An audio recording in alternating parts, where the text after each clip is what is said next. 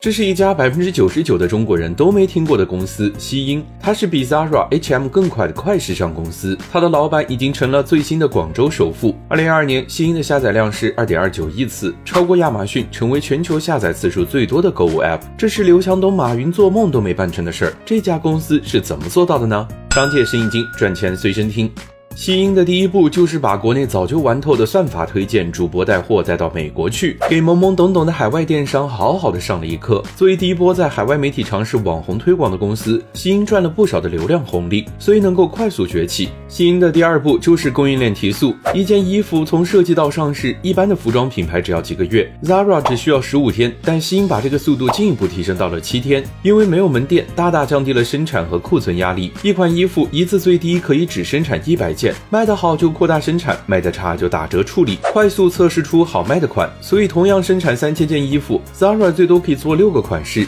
新就可以上到三十款，两个月的上新量就抵得 Zara 一年的数量，出爆款的概率也就大了许多。西音的第三步就是便宜量大，因为供应链转得快，西音全年可以上新十五万款，平均每个月超过一万款新品，然后通过大数据分析用户喜好，可以做到精准推荐，而且东西还特别便宜，十美元的裙子，七美元的包包，两美元的。项链买一大堆也花不了一百美元，没有人能拒绝这么便宜又好看的新衣服，难怪买过的人都会用这个词来形容西音上瘾。二零一七年，西音销售额才四十亿，到了二零二二年就已经突破了两千亿人民币，估值超过一千亿美元，在国内无人知晓，在国外火爆全网。